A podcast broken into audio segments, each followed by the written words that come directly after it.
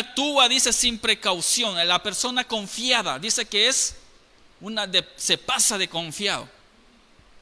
Que significa que tiene, tiende a confiar a la gente o en lo que le dicen. Ah, hermana, fíjate que dicen que allá están, ¿qué? están regalando, dicen a ustedes, va, terrenos. Usted se va ya, no, que usted no aplica, le dicen, va. Pero fíjese que hay muchas personas que somos bien confiadas. Y confiado muchas veces es en buena manera, pero hay veces que ser confiado, hermanos, no trae buenas consecuencias. Porque en la vida uno hay que prepararse, Tach. En la vida uno hay que organizarse. En la vida uno hay que aprender a estar preparado. No en todo se puede confiar.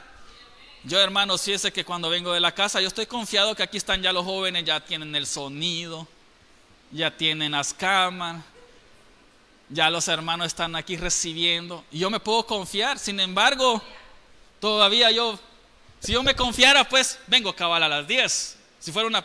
Pero como no les confío, yo mejor me preparo un día antes y vengo, no voy a dejar listo porque conozco a las personas. Pero ya sabrá usted también de que puede ser muy confiado y usted dice, ay, todo modo, la otra quincena viene, me lo voy a gastar ahorita, dice usted. Se fue a la expo,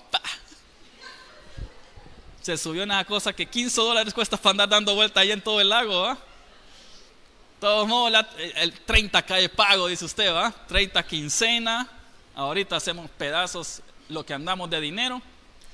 Pero usted no está pensando, una persona sabe, va a pensar el día de mañana. O sea, la Biblia aún nos dice que no pensemos el día de mañana, pero eso no significa que usted se va a quedar sin nada. O sea, tiene que pensar, o sea, no tiene para mañana, comienza ya domingo, el lunes los chamacos tienen que ir a clase. Pero muchas veces nosotros somos muy confiados en ciertas cosas. No cuando debemos de confiar en aspectos eh, espirituales, pero en lo material siempre queremos llevarnos nosotros en que somos muy confiados. Y algunos, pues, hermanos, es porque tienen las posibilidades y se confían. Pero no se confíe mucho. Las enfermedades no perdonan nada. Dice, veamos en la palabra de Dios cuáles son esos cuatro no para no seguir siendo personas insolentes y confiadas en la vida. ¿Cuántos de ustedes quieren ser arrogantes? Confiadas. Yo creo que no. Diga conmigo número uno. El primer no es no te unas con personas que no te convienen. Leamos lo que dice en Segunda de Corintios en capítulo 6, versículo 14. Segunda de Corintios, capítulo 6, versículo 14 dice, no formen, esa es una versión diferente, pero dice, no formen juntan con incrédulos. La junta quiere estar hablando los que conocen la palabra del Señor, está refiriendo al yugo al desigual, al yugo desigual. Entonces, no, no formen junta o no se unan al yugo desigual con los incrédulos que tienen en común la justicia y la maldad. ¿O qué comunión puede tener la luz con la oscuridad? Dice, no unáis en yugo desigual con los incrédulos porque ¿qué compañerismo tiene la justicia con la injusticia y qué comunión la luz con las tinieblas? Este consejo, hermanos, lo usamos bastante cuando queremos casar a los, a los jóvenes, ¿va? Cuando andan de novio. Y lo usamos, pero fíjense de que este consejo aplica para muchas áreas de nuestra vida. No solamente para el noviazgo o para el matrimonio.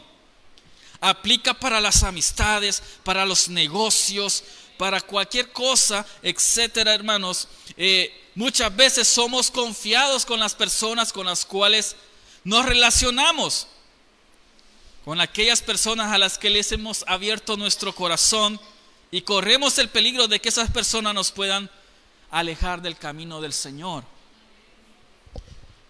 Cuando me refiero a este versículo, hermanos, cuando dice no te unas con personas que no te conviene, no estoy hablando que usted se vuelva un enemigo de las personas, no estoy diciendo ya no le o que vaya bien espiritual usted, ah, yo con esa no me junto, porque ah, No, ya no me junto con los del mundo, yo ya salí del mundo, yo ya no hablo. Fíjese que le tengo una noticia, que Jesús se juntaba con los pecadores. Él se andaba juntando con los borrachos, prostitutas, marihuanos, si habían marihuanos ahí, ladrones, perezosos, con todos. No cree que andaba solo con gente espiritual, porque los espirituales en ese tiempo eran los fariseos, eran los que tenían la ley de Moisés, ellos los que respetaban supuestamente a Dios, sumo sacerdote. Mas sin embargo, Jesús les tiraba más a esas personas. Y muchas veces nosotros tratamos de ser como los fariseos. Cuando hay veces es bueno, pero no toda la vida. Las personas que no nos convienen son aquellas que te van a enseñar a fumar. Aquellas personas que te van a enseñar a robar. Aquellas personas que no te convienen son aquellas personas que te van a incitar a hacer lo malo aquellas personas de que te quitan el tiempo. Y yo sé que es bien bonito ir donde la vecina y hablar. Tú con el gran trastal y la ropa ya no la lavas, pero... Pero te aseguro que a la casa de la vecina bien que se la vas a lavar. Ahí están hablando, pues es que fíjate que aquella la dejó y se fue con aquel y era visto. O se empiezan a hablar de Pasión de Gavilanes, ¿verdad? Que en qué temporada van todavía con la novela.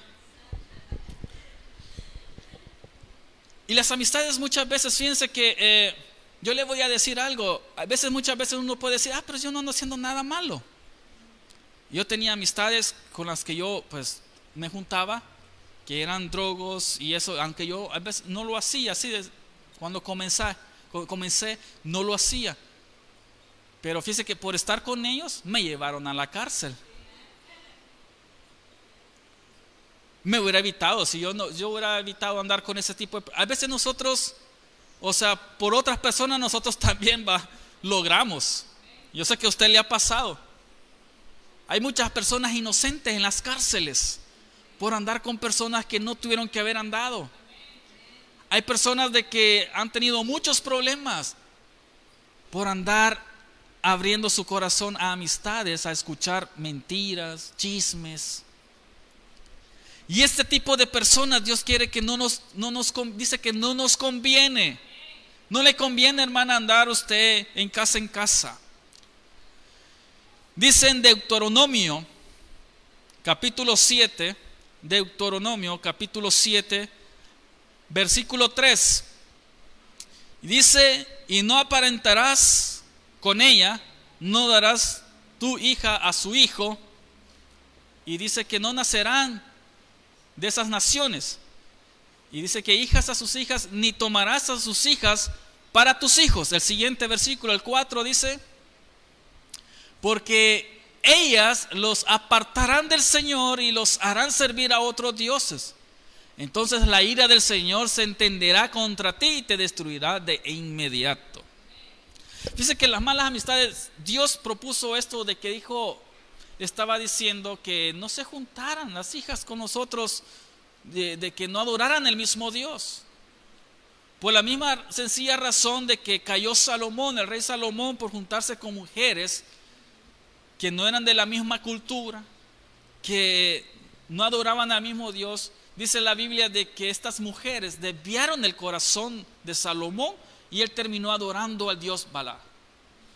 Y esto ocasionó de que hubiera grandes problemas en el reinado de Salomón. ¿Y cuántos de nosotros muchas veces se nos dice lo mismo también? A mí siempre me decían, no te juntes con el chele, me decían. Así le decían.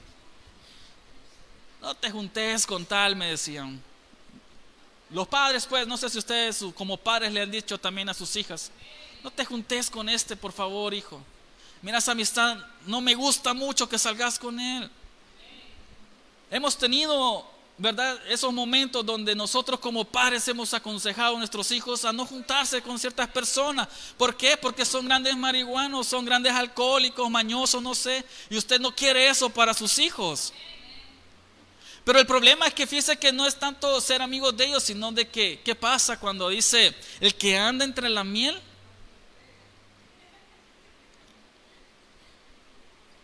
algo se le pega. Entonces que me diga, no, ellos son los que fuman, mamá. Yo llegaba a la casa con gran olor a cigarro. Y pues sí, yo me echaba mi cigarrito, ¿no? Pero la mentira era, no es que el humo de mis amigos se me pegó en la camisa. Yo no sé qué mentiras dirían sus hijos a ustedes. Pero es que el que anda con ellos se les pega. Hermanos, hasta el modo de hablar se les pega. Ahí andan ya los jóvenes con un tipo de broma, con chistes. Anda con ellos, termina. Dice otro dicho, se lo voy a estar diciendo. Dime con quién andas. Yo le diría y te diré cómo terminas. Porque las malas compañías corrompen, dice. Hermanos, no estoy hablando solamente con los jóvenes, los adultos también tenemos malas amistades, lugares donde vamos a visitar, donde no nos conviene, tipo de personas, amistades que no nos conviene. Entonces, hermanos, no permita que esas malas amistades que no le convienen lo alejen de los caminos del Señor. Conozco muchos de que tomaron amistades, hoy no están en día aquí, porque decidieron seguir a esas familias y terminaron en el mismo lugar o en el mismo hoyo, los dos cavaron en el mismo hoyo. Pero el número uno, hermano, era no te unas con personas que no te convienen. Diga conmigo, número dos, no te enredes en créditos que no puedes pagar.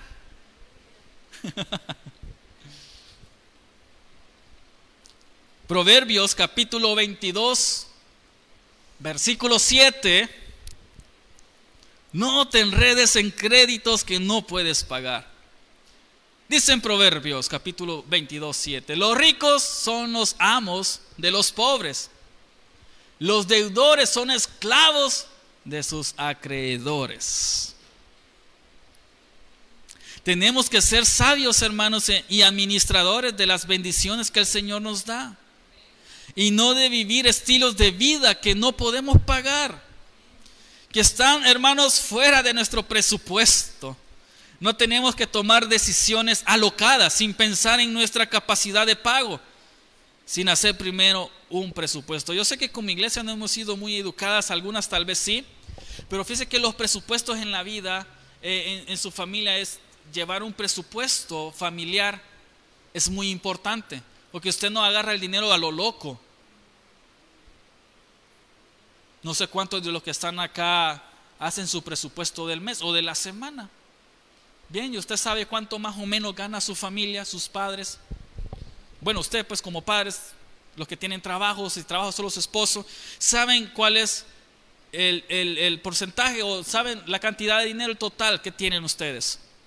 Y usted dice, va a la cocina, me falta el pollito, me falta el consomé, la harina, y, y hace un presupuesto y dice tanto.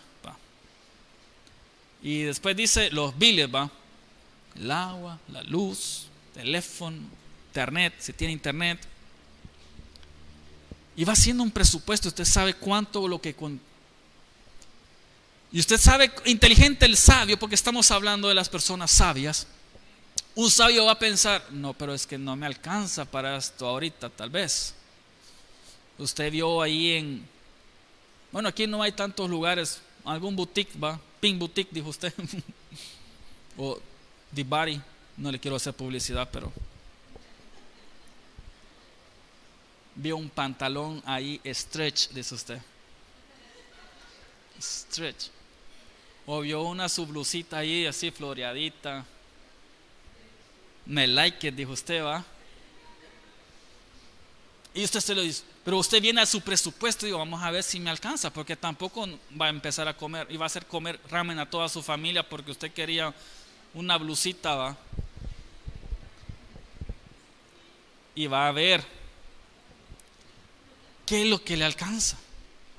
Pero qué es lo que pasa, dice, no te enredes en lo que no puedes pagar. Muchas veces nosotros nos volvemos esclavos y ya no somos felices, vivimos infelices por una deuda que estamos pagando, que no estaba en su presupuesto, pero es que usted quería tener.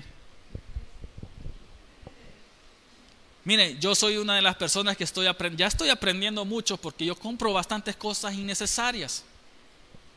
Que las compro, las uso una, dos, tres veces, ahí están guardaditas. Andaba con ganas de comprar un drone de esos que van en el cielo, ahí toma foto y todo. Unas ganas que tenía que comprar. Dos veces guardado lo tengo. Ya van dos años ahí guardado. No sé si todavía sirve. Ustedes saben, compré la moto, dije, pues hoy voy a comprar una GoPro. Compré la GoPro con los accesorios y todo para acá. Ni salgo. Ahí está guardada. No la saco. ¿Qué más he comprado? He comprado otros accesorios ahí en casa. Seguramente usted también va al mercado, compra sus guacalitos, sus panitas, ahí va. Para adentro.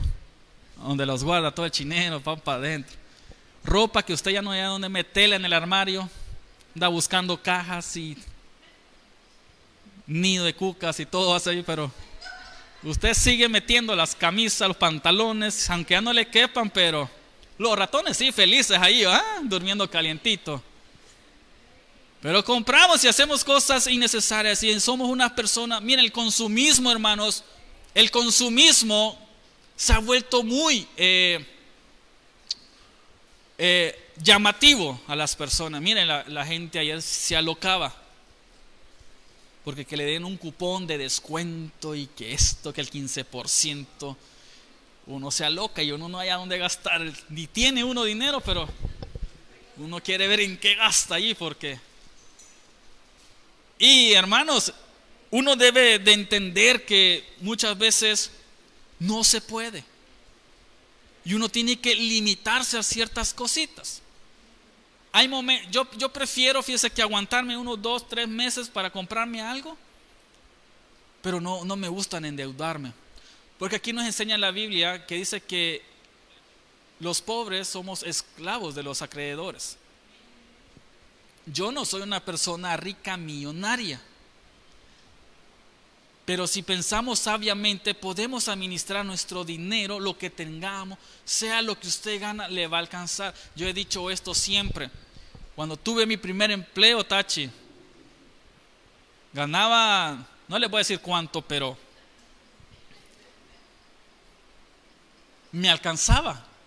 Pagaba renta, luz, y me daba mis gustitos y mis salidas conseguí mi otro hasta un negocito puse ahí que me alcanzaba y tenía conseguí otro empleo que ya ganaba el doble, más del doble. Y ya hasta me pagan seguro, esto y otras cosas más. Y no me alcanza. no, no entiendo, no entiendo. Ahora yo veo a la moto que cada quincena me dice, necesito repuesto, necesito cambio. Pero sé que y entiendo que he estado mal administrando mis finanzas. Porque cuando tenemos así nos alocamos y en qué gastamos. Pero es el consumismo, la televisión, los medios de comunicación, los, los negocios, el marketing digital te va a hacer capture tu mente y que te va a decir gasta, gasta y te van a poner propuestas bien bonitas. Hasta le dicen te vamos a regalar que eh, cómprate un iPhone 3 y te regalamos un, un case. ahí va uno, ay, me va a dar un case. Propuestas que muchas veces no entendemos, pero es que es psicológicamente. Y nosotros participamos en eso y caemos. Porque la expo eso es. 15 dólares por una vuelta que le daban a... No, hombre. Y los chamacos, vamos, vamos. Bueno, pues tienen dinero, denle. Yo no. Yo prefiero echarme un café rico ahí, tranquilo. Casi me convencen, fiel, por la fila, pero. Pero bueno.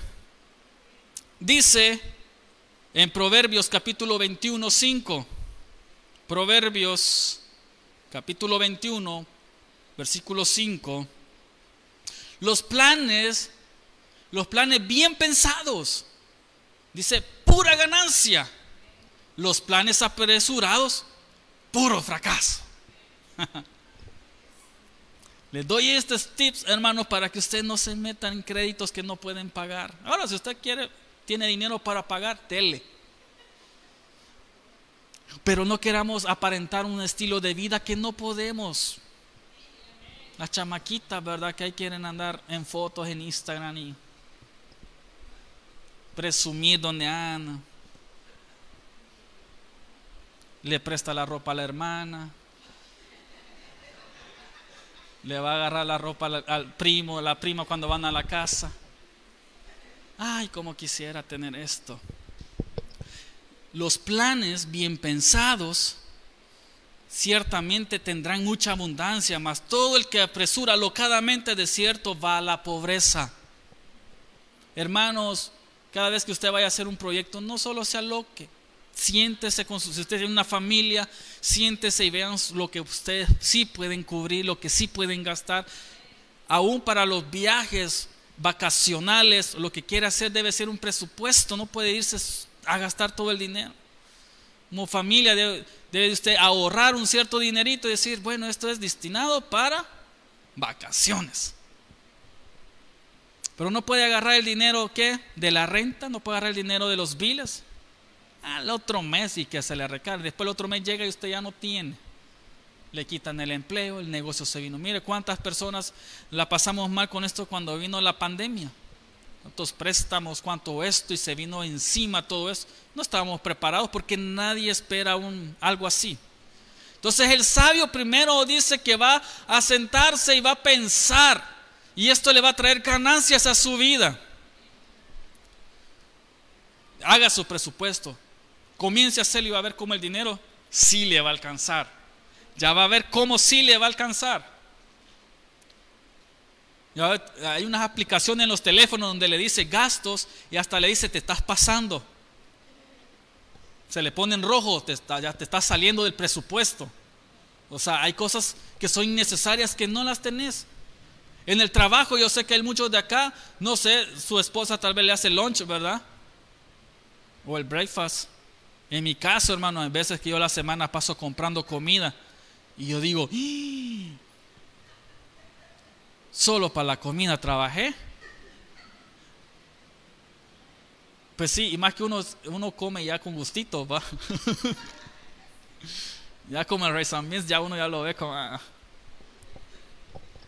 Hoy solo quiere comer que quesadilla, que un pedazo de carne a la parrilla. Pero hermanos, si yo cocinara, realmente cuando cocino, veo cuánto me ahorro de dinero. Yo digo, por eso hoy compré puros paquetes de ramen. Y se ahorra uno bastante aunque usted no lo crea. Bueno, día número tres conmigo. Número tres. No dañes, oiga bien, no dañes tu matrimonio con personas ajenas. ¡Ay! Proverbios capítulo 7, versículo 4. Di a la sabiduría, tú eres mi hermana. Y a la, a la inteligencia, eres de mi sangre. Siguiente versículo. Ellas te librarán de quién? De la mujer ajena, de la adúltera y de sus palabras seductoras. Siguiente. Desde la... Oh, te pasaste uno. Oh, no, solo esos son. Di a la sabiduría, tú eres mi hermana, y a la inteligencia llama a la parienta o de mi sangre, para que te guarden de la mujer ajena y de la extraña que hablan sus palabras. El adulterio, hermanos, siempre se presenta como algo muy atractivo, pero al final siempre traerá dolor y amargura a la familia. Rechazar ciertas propuestas le evitará a usted, hermano, meterse en muchos problemas y que su familia sea destruida. Aquí habla acerca de los hombres más que todo, guardándose de las mujeres adúlteras y de aquellas mujeres que son ajenas, o sea, de la mujer ajena, de la que no es suya, pues. Y dice, y de sus palabras seductoras. Pero también, o sea, lo podemos referir a los hombres. Que también hay hombres pícaros que son ajenos, ¿verdad? Que son adúlteros y que tienen una casaca. Yo soy soltero, si usted no lo sabía.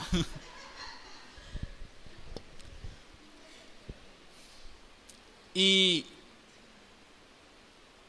fíjense que en las redes sociales, le voy a hablar de mi parte. En las redes sociales uno se encuentra personas que son casadas, pero aparentan que son solteras. Te comienza a hablar con ellas. ¿Cómo estás? Bien. Ah, qué bien. Ya después de unos días le dicen te extraño. Me haces falta. Ah, ok. Y bueno, de ahí uno se da cuenta, pero ella es casada, dice. Y uno se queda. Y tiene tres hijos. Y así me he topado con muchas mujeres de que aparentan o un estilo de vida que son casadas. Yo no digo que no tenga redes sociales, pero el respeto es muy importante en las redes sociales.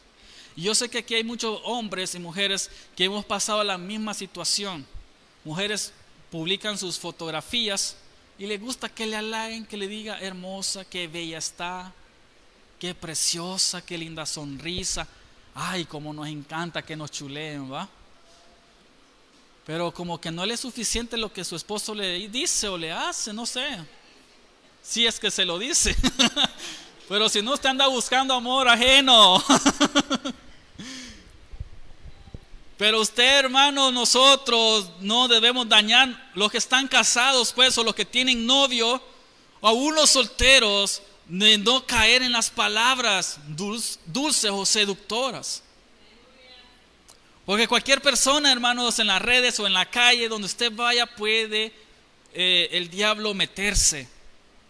Y es muy atractivo, es que se va a presentar tan bonito, aunque usted sea todo feíto, pero el, pecado no va a importar quién es usted, sino va a ver la manera de que usted lo aparten de Dios. Entonces le cuento esto, hermanos, porque eh, nosotros ya no deberíamos de compartir cierto tipo de contenido o aparentar que estamos solteros, aunque usted sea casado o, tenga su matrimonio por mejor divorcie y siga su estilo de vida de soltera, pero no pretenda aparentar que está casada, que vive bien y allá, como decimos, eh, coqueteando con otros. Hombres que no son sus maridos. Y también las mujeres. Entonces la Biblia nos enseña que no debemos de meternos con este tipo de mujeres. Porque va a aparentar, hermanos, de que ustedes o nosotros, los que caigamos en esto, vamos a traer dolor y amargura. Mire, fíjese que uno a veces no piensa, si usted tiene hijos, no piensa jamás en cómo va a afectar a sus hijos, a su familia. Conozco familias de que por un error del esposo que se metió con la otra, los hijos hoy están pagando el sufrimiento por tener un padastro que no las trata bien, que la mamá ya no la valora. Una mujer ahora que sale embarazada por meterse con otras personas que no eran matrimonio, son padres, madres solteras, y ellas mismas dicen, es difícil que ahora alguien se fije en mí. Pues claro, Nadie quiere algo que ya con bendición, ¿va? Bien difícil, más cuando son tres o dos. Y es que he tenido la mala suerte, que solo así me quieren salir. Yo no sé si me ven como que tengo dinero, como sugar daddy. Ah, ya quiero ponerme el pelo blanco y con barba blanca.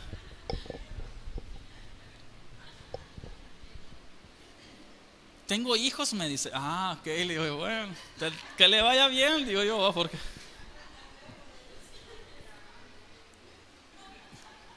Che, le gana, mujer luchona, le digo, porque... Tengan cuidado, pero varones, tengan cuidado con las mujeres. Aunque yo pienso de que ya los hombres casados no deberían de tener amiguis, ni las mujeres amiguitos. ¿Ya no? Ah, es que es un amigo de la escuela. mangos. No. Respete a su esposo, respete a su marido, y respétense y no dañe su matrimonio por un momento de placer, momento ahí que no se ande quemando con fuego, hermano, por favor.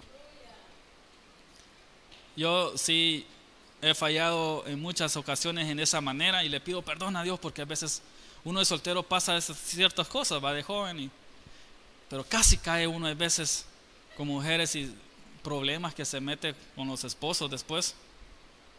Pero yo espero de que aquí, hermanos, todos aprendamos de que no debemos meternos con la mujer ajena de nadie, ni en el adulterio ni en fornicaciones. Dice Primera de Corintios capítulo 15, versículo 13. Cuidemos nuestros corazones del adulterio no solamente con nuestro cuerpo, sino también con las conversaciones que nos inducen al pecado, con las conversaciones que llenan nuestro pensamiento de codicia hacia la mujer o al hombre ajeno. Ya no publique esas fotos que se le ve el corazón, se le ve el alma, porque llama a la provocación, al pecado, a inducir a que el hombre venga y quiera ver más, le mande ahí su mensaje privado. Dice en 1 Corintios capítulo 15, versículo 33, no erréis las malas conversaciones.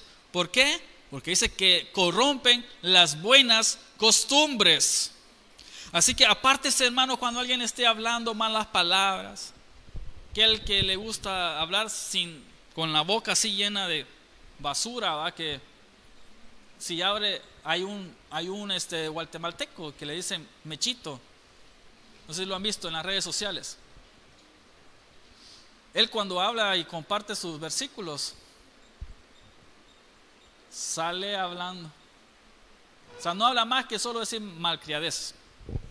Entonces dice, yo como he dicho muchas veces, qué bonita esa muchacha, digo yo, pero tiene una boca que uno dice, lástima. Hay varones, hombres también de que son bien parecidos, pero yo digo que una chamaca, no sé, pero salen los memes y dicen que las mujeres se enamoran de este tipo de hombres, no sé si es cierto, del marihuana y son felices, ah, feliz. Pero no erréis, dice, las malas conversaciones corrompen la buena. Hermano, yo creo que usted tiene buenas costumbres, en su caso usted ha aprendido buenos modales, la educación y hablar con malas palabras, a usted lo hace ver mal. Se ve mal. Y muchas veces tenemos conversaciones también entre los chats o entre personas que usted ya no debería estar compartiendo con, con otras personas de, diferente sexo.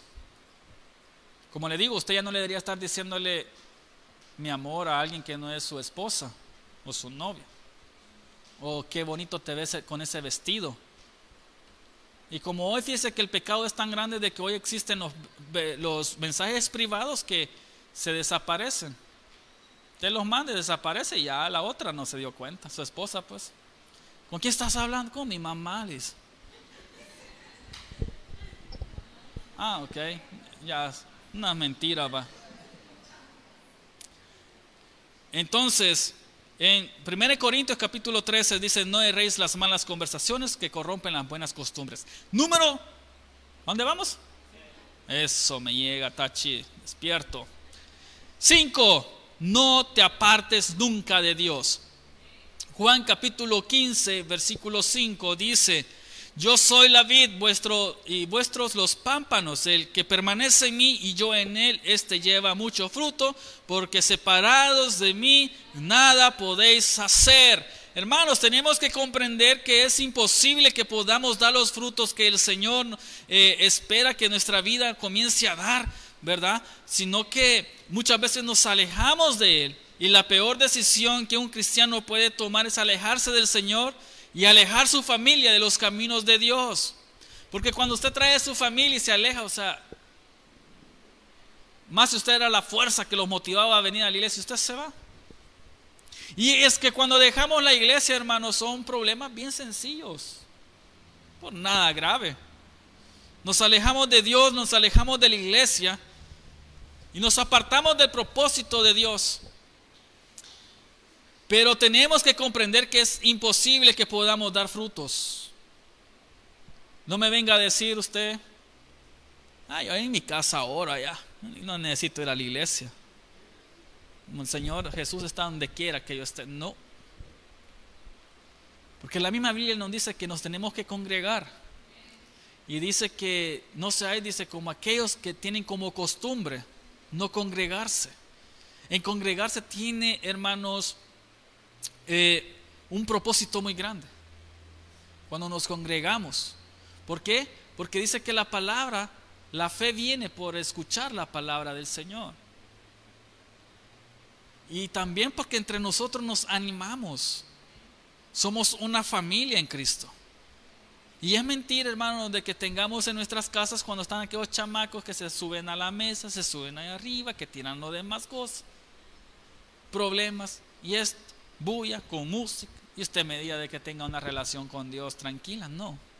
Pero cuando venimos aquí, venimos y usted adora al Señor, estamos conexión con el Señor, y estamos trayendo a nuestras familias también para que tomen una buena decisión, para que aprendan a ser sabios y aprender a decir no al pecado. Debemos de aprender que apartados de Dios nosotros no vamos a llegar muy lejos, hermanos. Porque no es con nuestras propias fuerzas, no es eh, por la voluntad propia que a veces nosotros pensamos de que andamos aquí, no. Si ahorita Dios dice, les quito el oxígeno, ¡pac!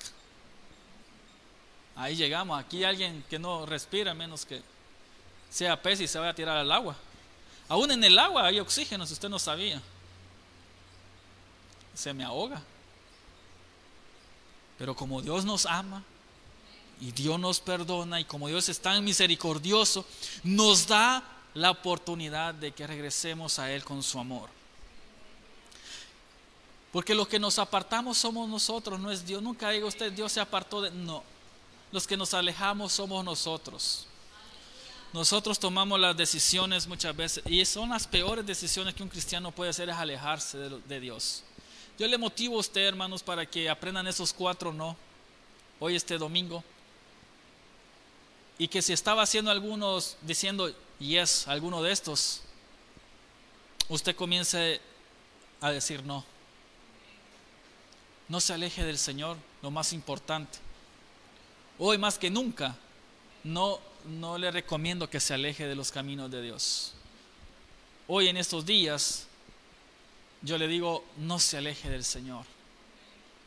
Problemas va a tener, desilusiones va a tener. En la iglesia no va a encontrar gente buena. No venga con esa esperanza, esas expectativas de encontrar a un pastor viejo, gordo y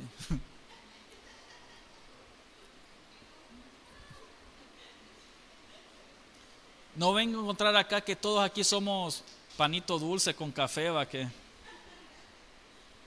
Aquí ya vemos carácter de todo tipo. Enojados, chismosos. Y en cualquier iglesia. Si alguno de ustedes me dice que no una iglesia no es así, me invita por favor para ver si es cierto. Pero uno dice, ah, no, es que allá mucho hablan, no, es que allá hacen, en toda iglesia hay algo. Y en medio de todo eso, Dios se glorifica siempre. Porque ahí dice la Biblia de que ahí es donde el amor y el poder de Dios se perfecciona. Porque esta es una iglesia donde vienen los enfermos, es como un hospital. Aquí venimos a restaurar, a cambiar, a tratar de ser mejores cada día. Aquí no venimos perfectos, pero queremos agradar al Señor, aún con nuestros errores queremos agradar a Dios. Así que no venga usted decir que va a dejar la iglesia porque la hermana no le dio la mano, porque no la le invitaron a una fiesta, o no sé, por algún motivo. Hermano, esos no son razones, ese es el diablo que le está usted apartando del Señor. Pero los verdaderos hijos de Dios no nos alejamos de Dios, más bien las situaciones, eh, los problemas los usamos para impulsarnos y crecer a otro, ir a otro nivel cada día. Porque los problemas son los que nos ayudan a aumentar nuestra fe. Si a usted no le llegara, hermano, ese problemita, esa enfermedad, usted no ora, no se hinca orar. Pero hasta cuando ya viene ese dolorcito, esa que una espinita siento ahí, dice usted, va. Ah, ahí sí, usted quiere ayunar, orar, pero son cosas que usted tiene que entenderlas, que ese es el plan de Dios, para tenerlo. No para que usted se aleje de Dios, sino que los problemas son para aumentar nuestra fe. Y los discípulos le decían al Señor, Señor, aumentanos nuestra fe, le decían. Ah, pues ahí lo llevó a la arca, lo llevó allá con todo tipo de problemas. Y ahí se marca la fe y los que somos cristianos. Cuando tenemos y cuando no tenemos. Póngase de pie, vamos a orar al Señor.